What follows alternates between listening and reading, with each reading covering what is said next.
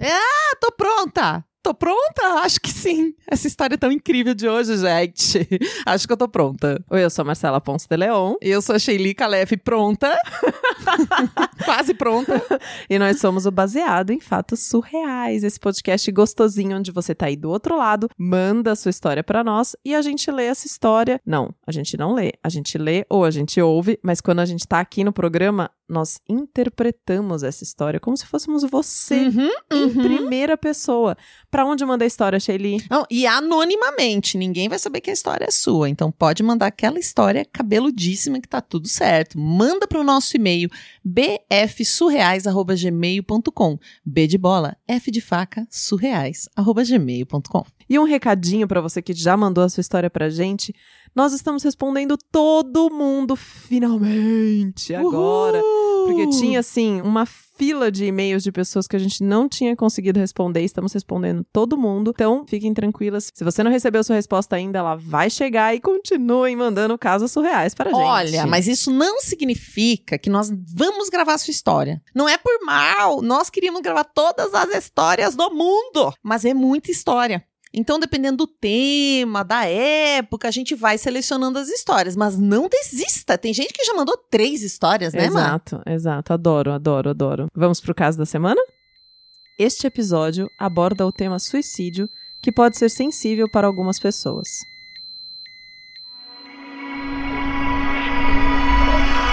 Baseado em fatos surreais. Histórias de mulheres como nós, compartilhadas com empatia, intimidade e leveza. Onde o assunto é a vida e o detalhe, o surreal. Eu tinha 17 anos e ele 25. Lindo, alto, louro, olhos verdes intensos. Ele era simpático, ele era divertido. Ele era um deus, né? Ele era um deus, ele era economista, ele tinha umas Hum, ideias Um ótimas. deus inteligente. Ele falava de sustentabilidade. Nossa, era assim, Nossa. tudo de bom e do melhor. Eu tava encantada. Ele me levava nos restaurantes legais. A gente morava na praia, né? Eu morava nessa época perto do mar. Que lindo. E ele me levava para uns paraísos, por umas praias isoladas, comidas diferentes. Ele sempre me comprava pistache, que era um negócio que eu não tinha o hábito, né? Não conhecia. Ah, E- era uma coisa exótica pra você. Total, assim, Ah. total. É tipo o meu primeiro amor mesmo, sabe? Aquele primeiro grande amor que a gente tem. Uhum. E nós íamos juntos para uma igreja. Nessa época, eu participava de um grupo e, inclusive, me perdoem por falar isso. Hoje eu já, já penso diferente, mas enfim, na época eu participava de um grupo que deu início ao movimento Eu Escolhi Esperar. Hum. Eu escolhi esperar. O que que significa isso? Seu primeiro milhão? Não, Eu Escolhi Esperar é um movimento de apenas fazer sexo após o casamento. Esperar casar para poder ter relações íntimas com a pessoa que você escolheu, né?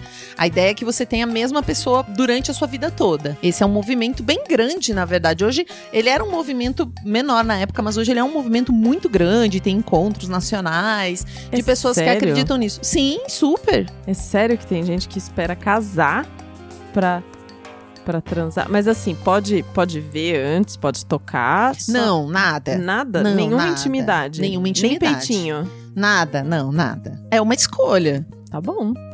Eu acho estranho, mas tá bom. É, não, mas várias pessoas fazem essa escolha, né? Muitas religiões têm essa, essa possibilidade. É um movimento de jovens, né? É legal frisar isso.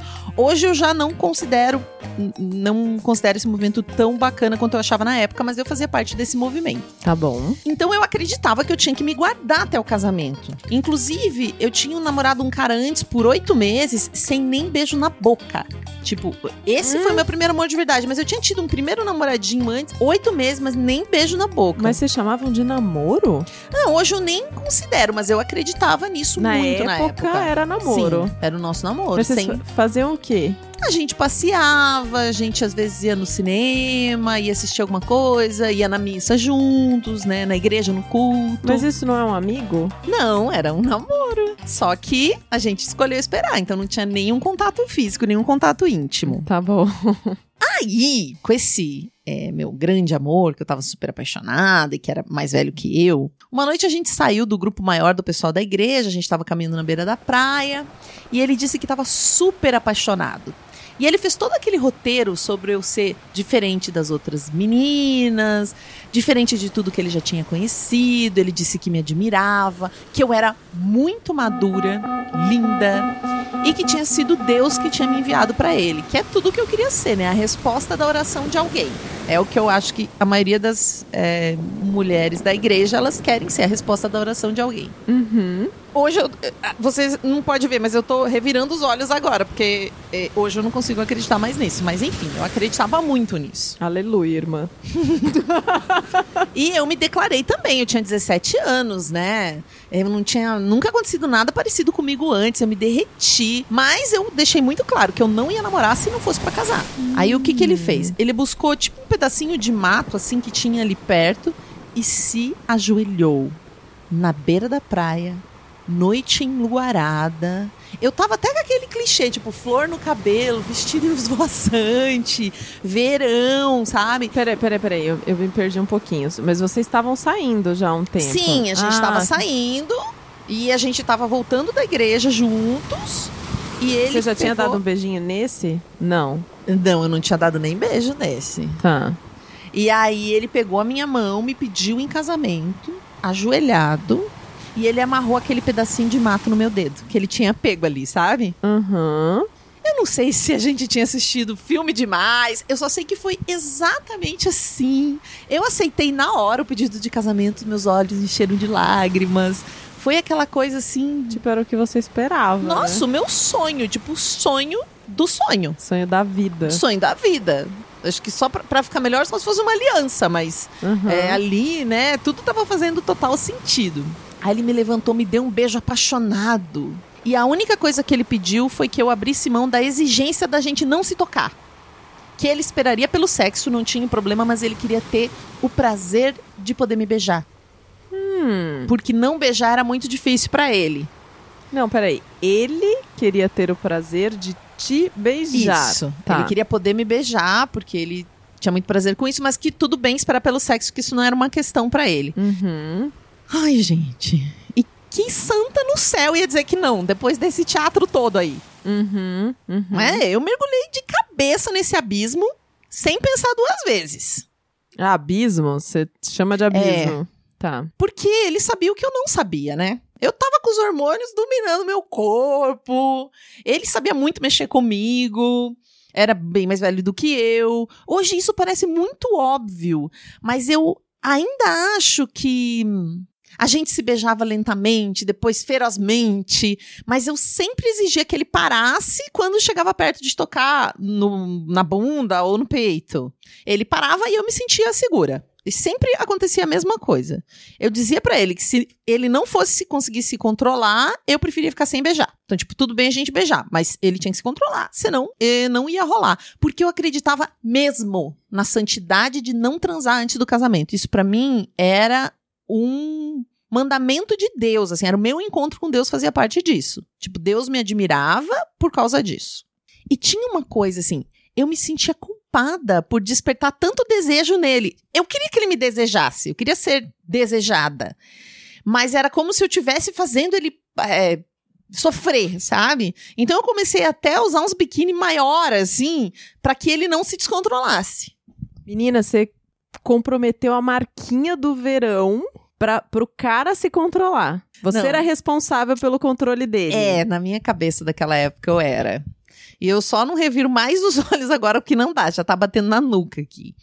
E ele sempre dizia que entendia, me prometeu confiança total, porque ele nunca ia fazer isso com a futura esposa dele. Ele nunca ia abusar da confiança da futura esposa dele. Ele sempre me disse isso. E um dia meio do nada, ele mandou uma mensagem para eu ir na casa dele. O irmão dele estava viajando, mas já ia chegar, uma coisa assim. Ele estava sozinho. E eu fiquei meio assim, ai, mas será? Você promete se comportar? E ele ficou super ofendido, falou: Nossa, o que, que você pensa de mim? É lógico.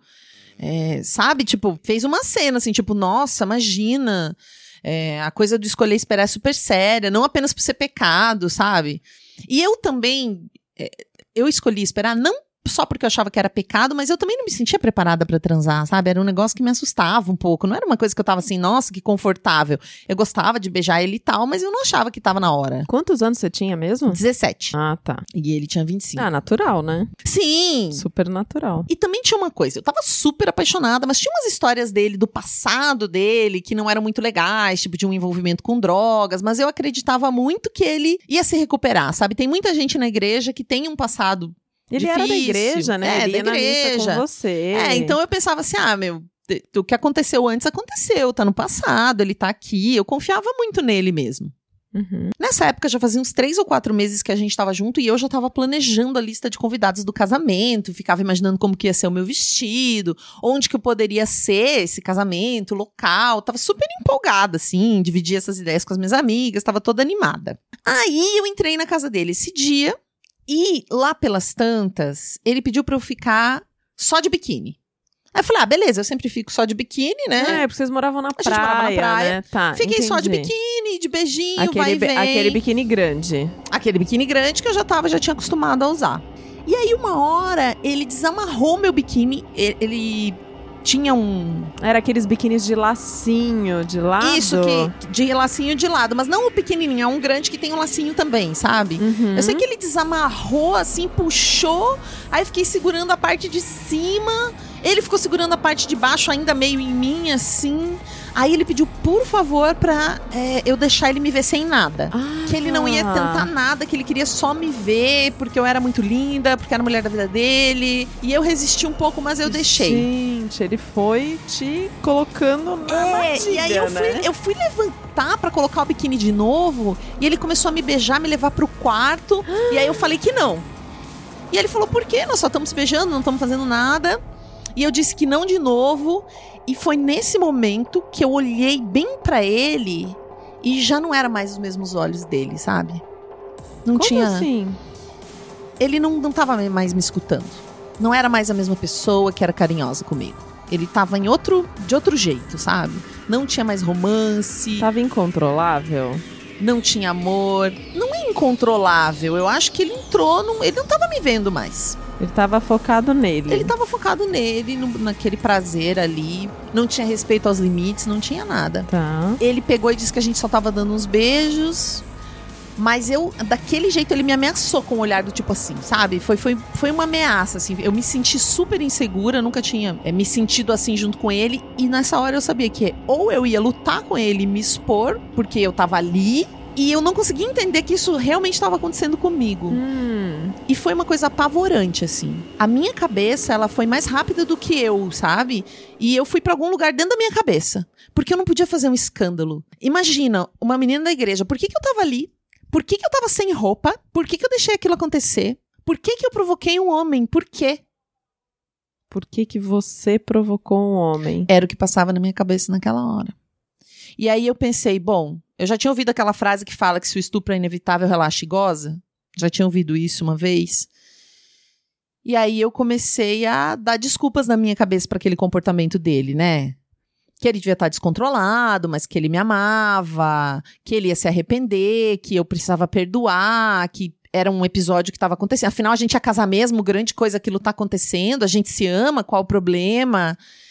Mas na verdade eu comecei a chorar, foi um choro muito seco, assim, sabe? Eu lembro de uns flashes daquilo tudo, eu lembro da sensação, da confusão. E assim, eu gostava do toque dele, eu gostava dele. E, e talvez eu nunca tivesse amado tanto ele quanto naquela hora.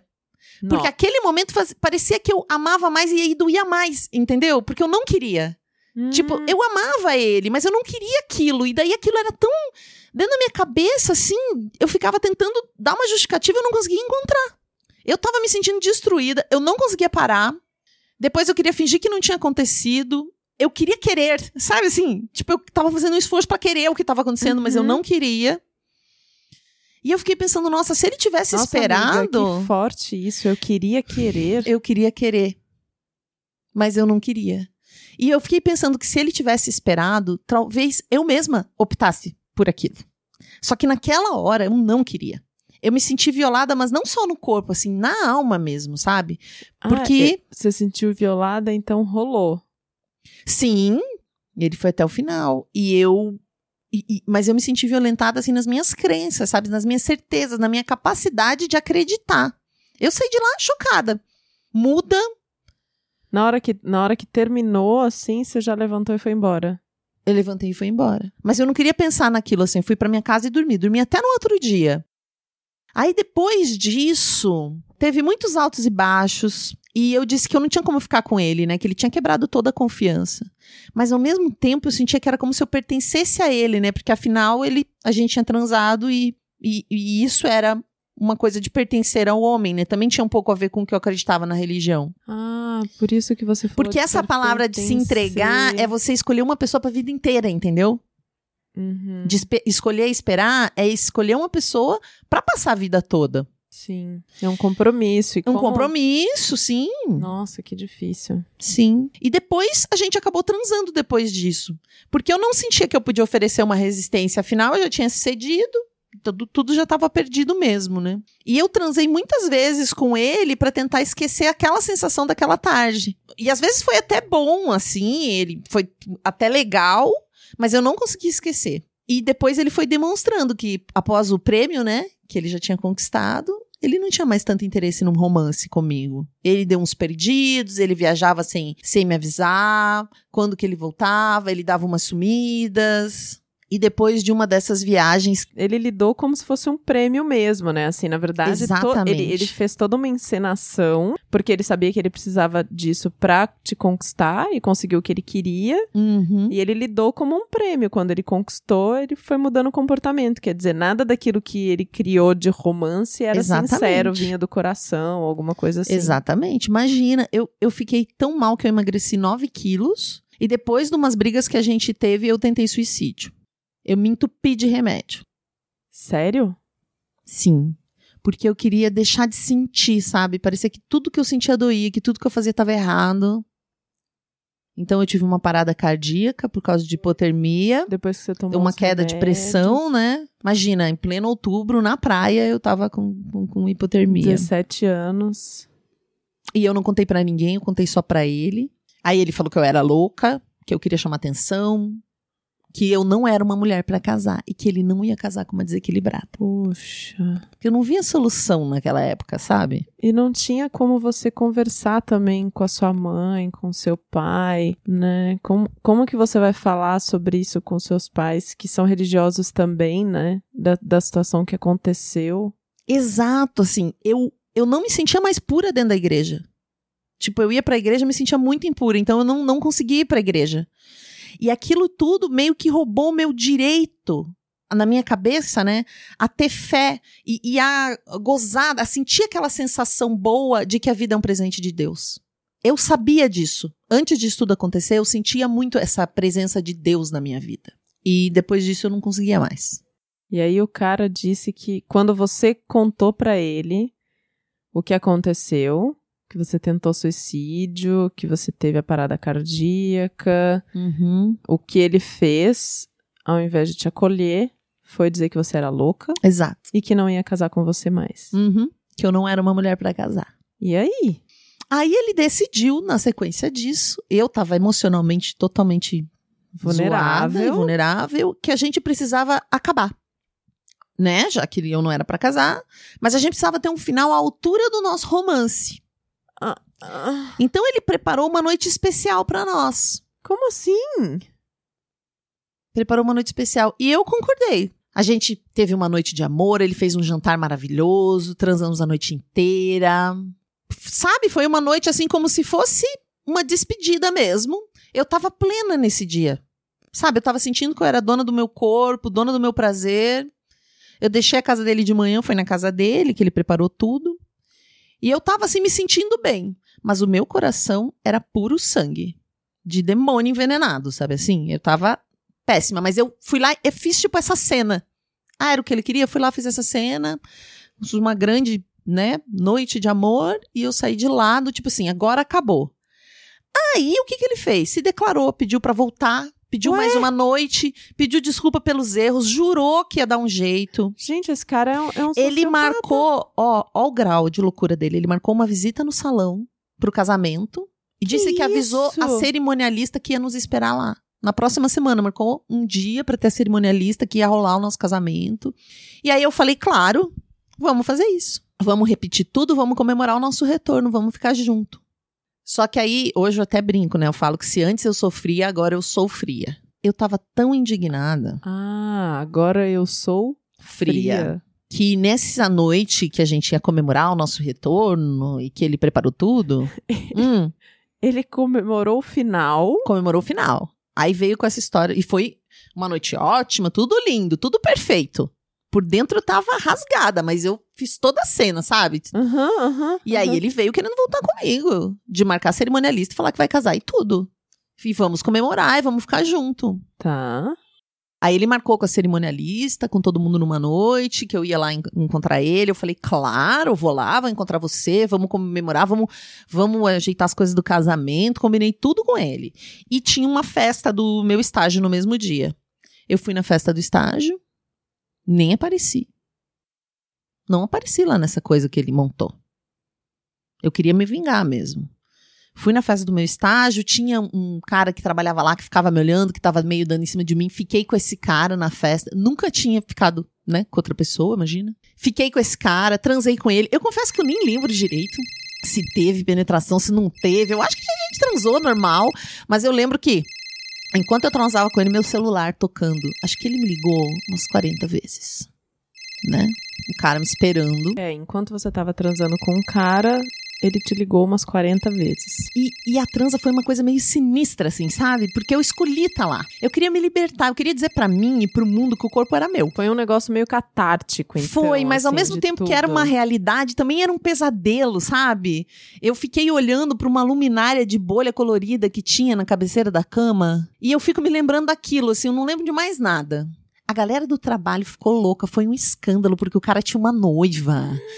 Ixi, todo mundo ficou sabendo, mas eu não tava nem aí. Nossa, amiga, que trash, hein? Esse ex passou a noite me ligando. Eu sei que ele passou na minha casa de madrugada, mas né, eu tava com a minha família, ele não ia fazer nada. E cedinho ele foi na loja do meu pai, perguntou de mim. O meu pai disse que eu tinha ido na festa do trabalho na noite anterior. Ele ficou maluco. Aí ele esperou não ter ninguém em casa, pulou o muro e foi me acordar. Porque eu tava de boas lá, dormindo ainda, né? Eu acordei com ele aos berros. Ele gritou tava, ele tava descontrolado. E eu ria do descontrole dele. Eu também tava virada no giraia, né? Não é? Falei para ele, eu transei com outro, foi muito bom. Eu transei vendo você me ligar, agora eu não quero mais você. Eu nunca mais quero você encostando no meu corpo. E não adianta surtar, porque dessa vez eu te denuncio. Ele foi embora bufando, gente. Nossa, foi uma situação e eu bancando, mas eu tava tremendo de medo de apanhar, né? Uhum, uhum, eu imagino. Ao mesmo tempo que eu tava excitada de ter conseguido, sabe? Esse, tipo, numa excitação, assim, sim, de ter conseguido sim, falar sim. tudo isso para ele, eu tava tremendo, assim, porque. E eu tava livre. Foi nessa hora que eu consegui me livrar, mas eu levei muito tempo para superar tudo isso, né? Foi muita coisa pelos meus próprios passinhos, assim, um de cada vez eu fui me recuperando. Hoje eu considero que eu tô bem, que eu tô refeita. Mas foi uma história, assim, que estragou um bom pedaço da minha vida. Porque estragou muito essa minha é, relação com Deus, que é uma coisa que para mim é muito importante. E hoje eu já tenho isso de novo, né? E a minha relação comigo mesma, né? Isso foi bem. Foi uma história bem difícil. Hoje, quando passam dos limites comigo, eu vou mais além ainda. Tipo, se a pessoa passa do limite comigo, eu passo além ainda do limite. Tipo, esfrego um pacote de merda na cara da pessoa, porque eu já fiz muita coisa comigo mesma. Eu, assim, muita gente já ultrapassou o meu limite, eu mesma ultrapassei o meu limite de propósito. E eu entendi que não pode mais ser assim.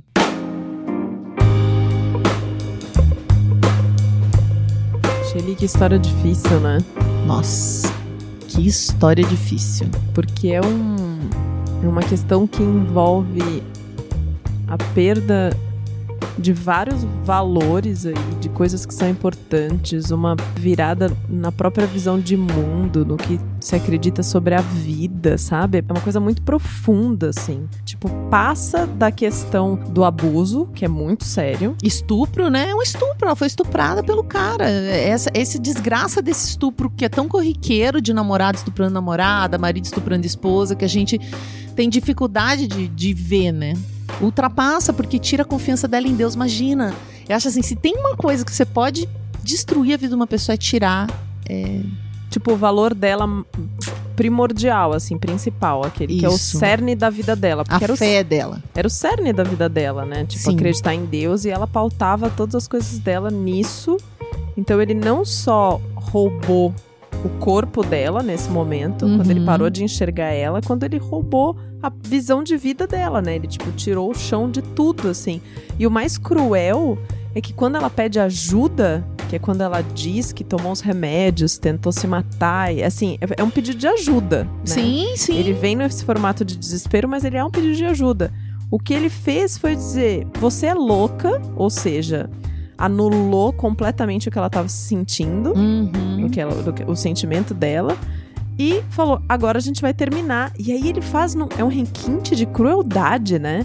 Porque Sim. ele. Porque ele Tipo, ele a festa um do término. Circo. monta um circo. Que bom que nessa hora ela já não tá caindo mais, né? Mas emocionalmente ela tá muito. É muito louco, porque ele envolve ela toda numa teia de promessa, de esperança, de vida e faz isso, né? Nossa, eu, eu tive uma situação que quando eu fui estuprada no, em 2016, numa viagem, eu tava numa história de ida e volta com um namorado meu que eu tinha. Mas eu fiz essa viagem sozinha, não foi ele que fez isso e tal. Mas ele ainda era minha maior referência de pessoa próxima, em quem eu confiava. Independente da gente estar dando certo ou não, era uma pessoa que, né, eu tinha uma relação muito íntima. E quando eu contei pra ele o que aconteceu, ele tava meio virado no girar essa época, mas quando eu contei pra ele depois de um tempo que tinha acontecido comigo, ele só disse assim: "Eu nunca mais quero falar com você".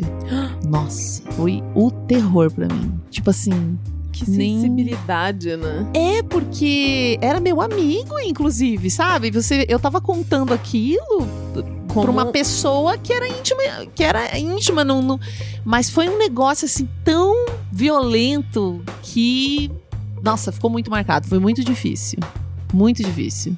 Eu sei que as pessoas não têm bula pra lidar com esse tipo de situação, mas esse foi o pior jeito que ele podia ter lidado. É, é, Como se eu estivesse falando, sei lá, pra tentar uma aproximação através de. Um, um absurdo qualquer, assim, que ele pensou na cabeça dele, mas que, nossa, eu, eu não consegui mais falar com ele depois e, e foi um horror, assim. É muito ruim. Eu, eu, eu passei por uma situação onde eu tava num momento muito vulnerável, é, muito difícil, e, e eu comecei a ter algumas, algumas crises de ansiedade, assim. E eu cheguei pro meu namorado na época a pedir ajuda. Eu não tava sabendo como lidar. E ele não, ele não fazia nada, assim, ele nem falava nada, Uhum. Ele não fazia nada fisicamente, também não falava nada. É como se eu não estivesse falando com uma pessoa do outro lado, sabe? Eu pedindo ajuda.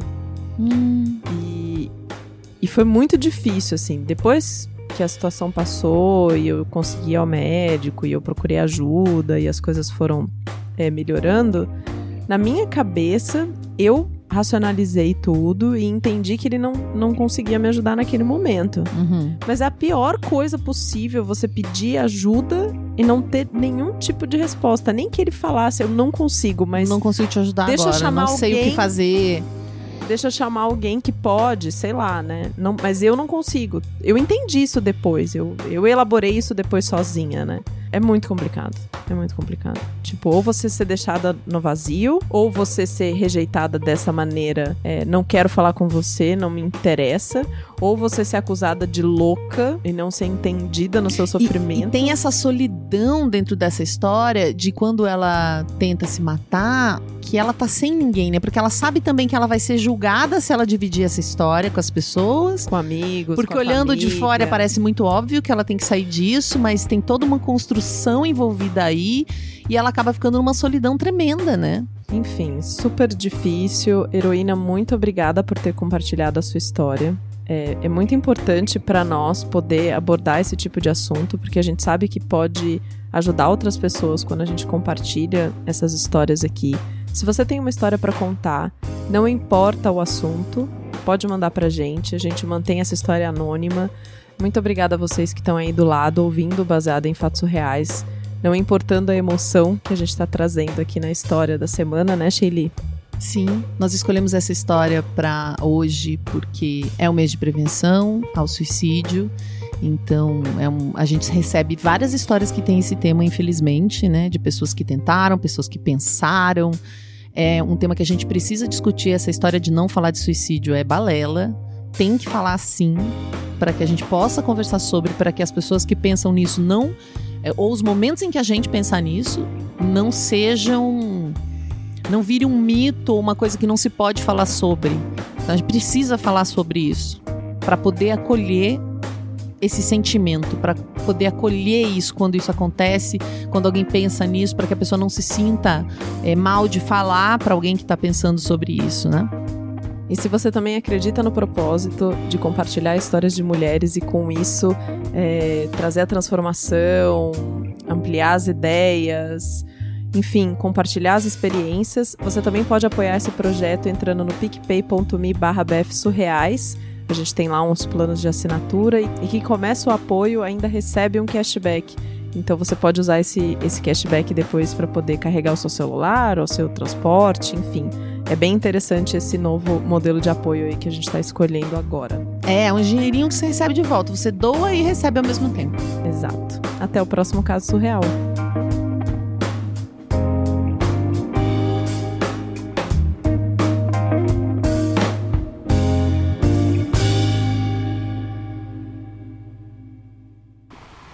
Esse episódio foi editado por Nicole Galtério.